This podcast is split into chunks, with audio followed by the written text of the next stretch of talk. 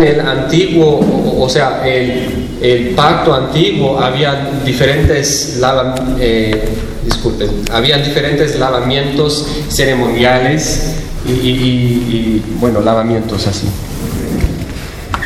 The problem many of the Jews, like Nicodemus, El problema es que muchos de los judíos como Nicodemo, was they put their confidence in the outward ceremonies and missed what the ceremonies represented. ellos pusieran su, confi- eh, su confianza en las ceremonias externas y faltaron o perdieron lo que eh, se representaba. For example, Nicodemus should have been familiar with passages like Ezekiel 36, 24 to 28. Por ejemplo, Nicodemo debía estar familiarizado con pasajes como Ezequiel 36, 24 hasta 28. No doubt he had read it many times. Sin duda, sin duda, él había leído ese pasaje muchas veces. Let's turn over to Ezekiel 36, 25. Vamos a Ezequiel, eh, capítulo 36, comenzando en versículo 24.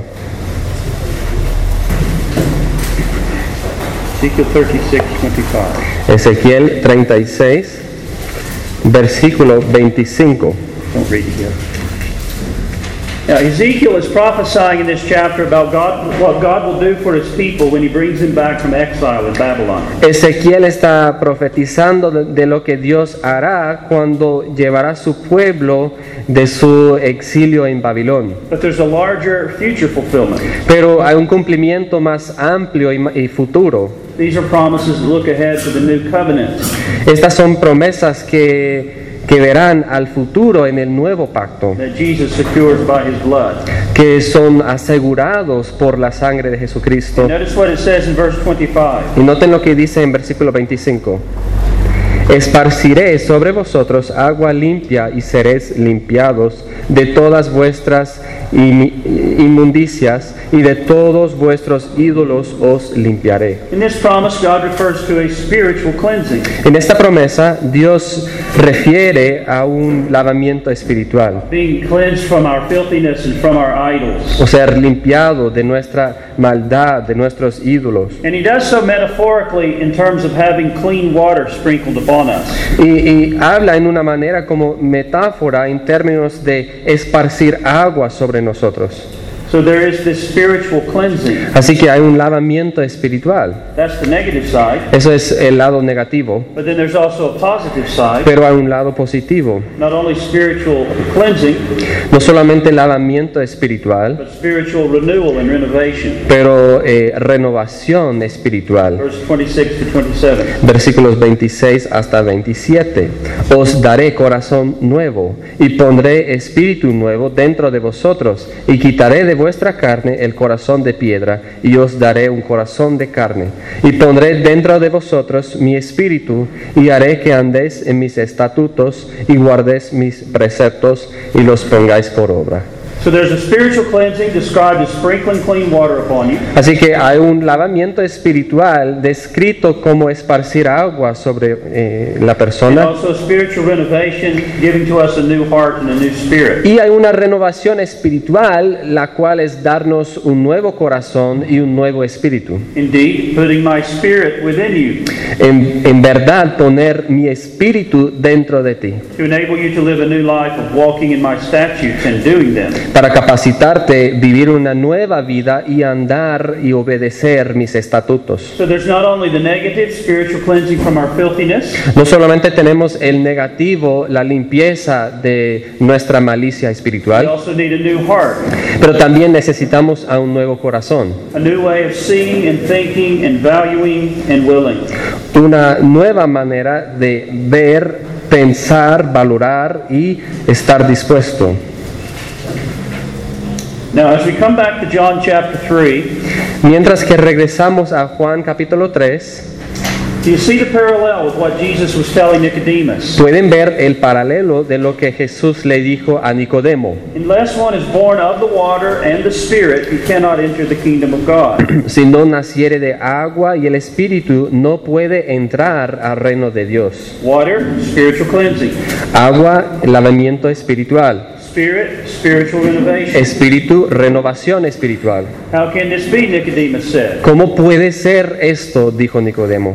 Jesus said, Are you the teacher? Y Jesús le dijo, ¿no eres el maestro? Are you supposed to be a teacher of the Old Testament scriptures and you don't know these things? ¿No debes ser un maestro de los antiguos, eh, del Antiguo Testamento y no sabes estas cosas? So, what is the nature of the new birth? Entonces, ¿cuál es la naturaleza del nuevo nacimiento? It's not only a begetting of spiritual perception, No solamente es engendrar una percepción espiritual, it's a, be- it's- it's a begetting of spiritual cleansing pero es engendrar también un lavamiento espiritual and also spiritual renovation. y también renovación espiritual. God puts His Spirit within us, Dios pone a su espíritu dentro de nosotros causes us to have a new heart and a new attitude within us. y nos causa tener un nuevo corazón y una nueva actitud dentro de nosotros. Titus 3:5 is the best New Testament commentary on our text. Tito capítulo 3 versículo, versículo 5 es el mejor comentario en nuestro texto. Notice the similar language to what he, what we had in Ezekiel 36. Y noten el lenguaje similar de lo que tenemos en Ezequiel 36. Not by works of righteousness which we have done, but according to his mercy he saved us through the washing of regeneration and renewing of the Holy Spirit. No por obras de justicia que nosotros hubiéramos hecho, sino por su misericordia, por el lavamiento de la regeneración y por la renovación en el Espíritu Santo. There we see it again, both washing and renewing. Allí lo podemos ver otra vez, el lavamiento y la renovación. Spiritual cleansing and spiritual renewal. Eh, lavamiento espiritual y renovación espiritual. Born of water and the Spirit. Nacido del agua y el Espíritu. So this work of regeneration is described as a begetting of spiritual perception, Así que esta obra de regeneración se describe como en engendrar de percepción espiritual, a begetting of spiritual cleansing, engendrar de lavamiento espiritual a begetting of spiritual renovation. y de renovación espiritual. Now let's begin to consider Roman numeral 3 Ahora consideremos la división número 3, passage, the monergistic source of the new birth. la fuente monergística del nuevo nacimiento. This is also indicated here in Jesus' words. También Jesús indica esto en Juan capítulo 3. What or who is the source of the new birth in this passage? ¿Qué o quién es la fuente del nuevo nacimiento en este pasaje? Well, this passage points us to the fact that the new birth is monergistic, not synergistic. Bueno, este pasaje nos enseña que eh, el hecho de que el nuevo nacimiento es monergístico, no es sinergístico. The source is not anything of or in man, but God Himself alone. La fuente no es nada de o en el hombre, sino Dios solamente. It's not a work in which we cooperate with God. No es una obra de cooperación entre nosotros y Dios, A work of God and man together. It's not. No es el sinergismo, It's a work of God alone. es una obra de Dios solamente, monergismo. Now, this is underscored or indicated in a number of ways in this passage. Esto es indicado en varias maneras en este pasaje. First of all, the direction from which this new birth comes. Primero, la dirección de la cual viene el nuevo nacimiento. In verse 3 and verse 8, we have the language, unless one is born again, or you must be born again. En versículos 3 y 8 tenemos el lenguaje eh, que no naciere de nuevo o hay que nacer de nuevo. Per- Perhaps in some of your Bibles, in the margin, you may see the rendering born from above instead of born again. Tal vez en algunos de sus Biblias tenemos, eh, algunas de sus Biblias tenemos otra traducción que dice nacido de nuevo en vez de nacido. And why is that? Well, the, Disculpa, eh. Nacido de arriba eh, en vez de nacido de nuevo. now, why is that? ¿Y por qué es eso? The word translated again in these verses La palabra traducida otra vez o de nuevo, is the Greek word anothen, esta palabra griega, anoten, which can signify either again, anew, or from above. que puede, puede significar eh, o, otra vez, de nuevo o de arriba. It could possibly be translated either way. Se, se la puede traducir en diferentes maneras. It's interesting that one of the characteristics of John's gospel Es interesante que una de las características del Evangelio de Juan is that he often uses words that have a double meaning. es que a menudo él se utiliza palabras que tienen doble sentido. It's what we call in, in English double entendre. En inglés se llama doble entendre. And this is one of the examples commentators often point to in showing how John does this often. Y esto es un ejemplo, eh, los comentarios haf- eh, de vez en cuando hacen referencia a ese sentido de doble sentido. Obviously, Nicodemus understands our Lord to be saying born again. Obviamente Nicodemo eh, entiende el Señor decir nacido de nuevo, Because he says, How can a man be born when he is old? Can he enter a second time into his mother's womb? porque él pregunta, ¿cómo puede un hombre nacer siendo viejo? It's like the double entendre in our Lord's conversation with the Samaritan woman. Es como eh, el doble sentido en la conversación entre Jesús y la mujer samaritana. If you knew who says this to you, you would have asked him and he would have given you living water. Eh, él dice allí en ese pasaje, si usted hubiera, eh, si sabe con quién hablas, podrías pedir a él y él te dará agua viviente. Inmediatamente la mujer piensa que él está hablando de agua literal. Well, Jesus here in John 3 uses a, a, a, a word that also has a double meaning. Bueno, aquí en Juan capítulo 3 Jesús utiliza una palabra, una palabra de doble sentido. Born again or born from above. Nacido de nuevo o nacido de arriba. In fact, there's no reason both ideas can't be included. No hay razón para no incluir a ambas ideas. Born again from above, if you will. Nacido de nuevo de arriba.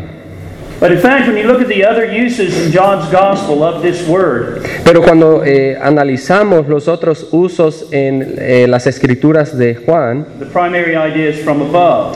eh, la idea principal es de arriba. Notice how it's used in the same chapter in verse 31. Noten el uso en versículo 31 del mismo capítulo. He says, He who comes from above El que de arriba viene is above all. es sobre todos. Same Greek word. Eh, la misma palabra griega. In John 19 11, Jesus says to Pilate, En Juan 19, versículo 11, Jesús le dice a Pilato, You could have no power at all against me unless it had been given to you from above. Same word. ninguna autoridad tendrías contra mí si no te fuese dada de arriba.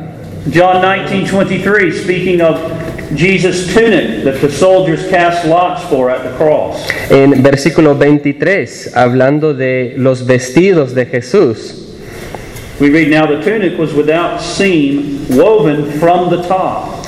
leemos aquí que eh, una para, eh, disculpe, tomaron también su túnica, la cual era sin costura de un solo tejido de arriba abajo. Same word there, La misma palabra griega, translated from the top, or whatever it is in your. traducida de arriba. So in the Gospel of John, this word is used to speak of something from above or from the top. Así que en el, en el Evangelio de Juan se utiliza esta palabra para referirse a algo de arriba. And this is the most, if you look in your concordances, you'll find this is the most common usage of the word throughout the rest of the New Testament. Y si investigamos en las concordancias, vamos a ver que es el, el uso más común en el Nuevo So Testamento. Jesus is not simply speaking of being born again, Jesús no está hablando solamente de nacer de nuevo, he's speaking of being born again from above. está hablando de nacer de nuevo de arriba. He points to the direction from which this new birth comes. Apunta a la dirección de donde viene el nuevo nacimiento. Está enseñándonos una verdad muy importante en cuanto al nuevo nacimiento. He says, in effect, Nicodemus, Dice en efecto Nicodemo, the source of this new birth, la fuente del nuevo nacimiento, la dirección a donde debes mirar por este nacimiento, no está dentro de ti or outside you, o por fuera, it's above you. está arriba de ti. It's not within you No está por dentro, in the energy and efforts and so called willpower of the natural man. en la energía y los esfuerzos o la voluntad del hombre natural. It's not something produced by the power of human mental decision or action. No es algo producido por una decisión mental o poder del humano, una acción, un esfuerzo. It's not outside you in the priests. No está fuera de ti en los sacerdotes. Or in the outward ceremonies and rituals of religion o en las ceremonias externas de la religión in which you are so much engaged. en las cuales tienes mucha acción o mucha The source of the experiencia. new birth, Eh, la fuente del nuevo nacimiento, the direction to which you must look, la dirección a donde debes mirar, is above you. está arriba de ti. Except a man be born from above. Eh, excepto que naciere de arriba, He'll never see and he'll never enter the kingdom of God. nunca verá, nunca entrará el reino de Dios. God must do something. Dios tiene que hacer algo a ti. God must break in upon your heart from above. Dios tiene que entrar eh, sobre tu corazón de arriba. The monergistic source of the new birth is pointed to secondly La fuente monergística del Nuevo Testamento también se refiere a by the term used to describe it. el término usado para describirlo. Jesus describes this as being born. Jesús describe esto como ser naci- nacido. This is from the verb that means to beget. Y la palabra traducida nacido es del verbo engendrar. either with reference to the activity of the father or of the mother in producing or bringing forth children. En el Nuevo Testamento se utiliza la palabra con referencia a padre o madre en el acto de producir o engendrar a hijos. And either way, the analogy expressed here by our Lord is very clear in its implications. Bueno, eh, esta analogía es muy clara eh, cuando nuestro Señor está expresando sus implicaciones. No mistake, Jesus uses this word. No es por accidente que Jesús utiliza esta palabra. We all know that what is born owes its existence to factors which are completely outside of itself. Todos nosotros sabemos que lo que es nacido, engendrado, eh, le debe su existencia a factores que están fuera de sí mismo. Eh, primeramente, la actividad de la padre y la madre. this word born points then to God above as being the monergistic source of the new birth. Y esta palabra nacido entonces apunta a Dios arriba como eh, la fuente monergística del nuevo nacimiento. We did not birth ourselves into the world, Pensad, nosotros no nos nacimos al mundo and Jesus is teaching us here that we are just as totally dependent upon the sovereign activity of the Spirit of God in the new birth y Jesús está enseñando aquí que nosotros estamos totalmente dependientes de la actividad soberana del Espíritu de Dios en el nuevo nacimiento, as we were on the activity of our parents in our first birth. como éramos en, el, en la actividad de nuestros parientes eh, o nuestros padres en el nacimiento natural. This language tells us that men do not have spiritual perception of the kingdom of God. Este lenguaje se refiere que los hombres no tienen percepción espiritual del reino de Dios. They're not made partakers of this work of spiritual purification and renovation. No son hechos participantes de la obra de purificación espiritual y renovación because they willed to or decided to. porque tenían esa voluntad o decidieron hacerlo. If this privilege is ours, it's because God willed it and God did it. Si el privilegio es nuestro, es por la voluntad de Dios y la obra de It Dios. is a birth from above. Es un nacimiento de arriba.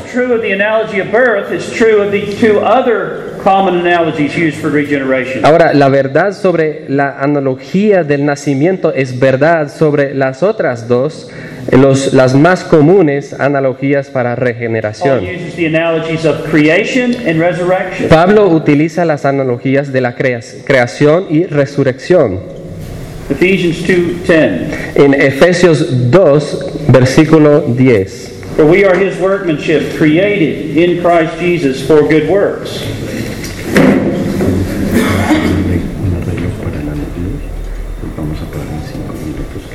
Okay. We're going to take a break, but I'll just read this verse that you said. Eh, porque somos hechura suya, creados en Cristo Jesús para buenas obras, a obras las cuales Dios preparó de antemano para que anduviésemos en ellas. if we're going to stop here, we'll just come back and look at these other two analogies of creation and resurrection and show how they also point to the source of the new birth, being monergistic. Entonces, por causa del arreglo de las luces, vamos a tomar un eh, descanso por unos 15 minutos y vamos a regresar aquí a estas analogías de creación y resurrección.